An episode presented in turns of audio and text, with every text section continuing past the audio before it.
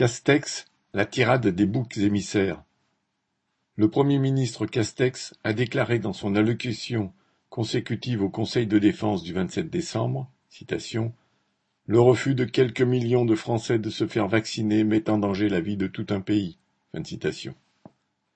Il y aurait eu pourtant bien d'autres choses à dire avant de désigner des boucs émissaires commodes. Sur le plan administratif, le refus de tous les gouvernements d'investir dans la santé publique a mis en danger tout le système de soins. Ou économique, le refus des actionnaires du Big Pharma de publier les brevets a mis en danger la possibilité d'une vaccination mondiale.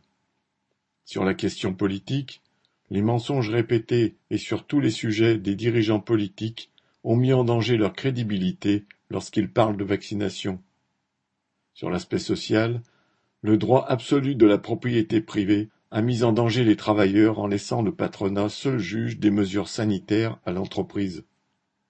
Et enfin en philosophie, le refus de considérer la vie sociale autrement que sous l'angle du profit privé met en danger la possibilité même de combattre l'épidémie.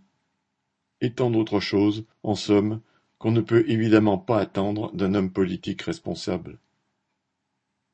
P. G.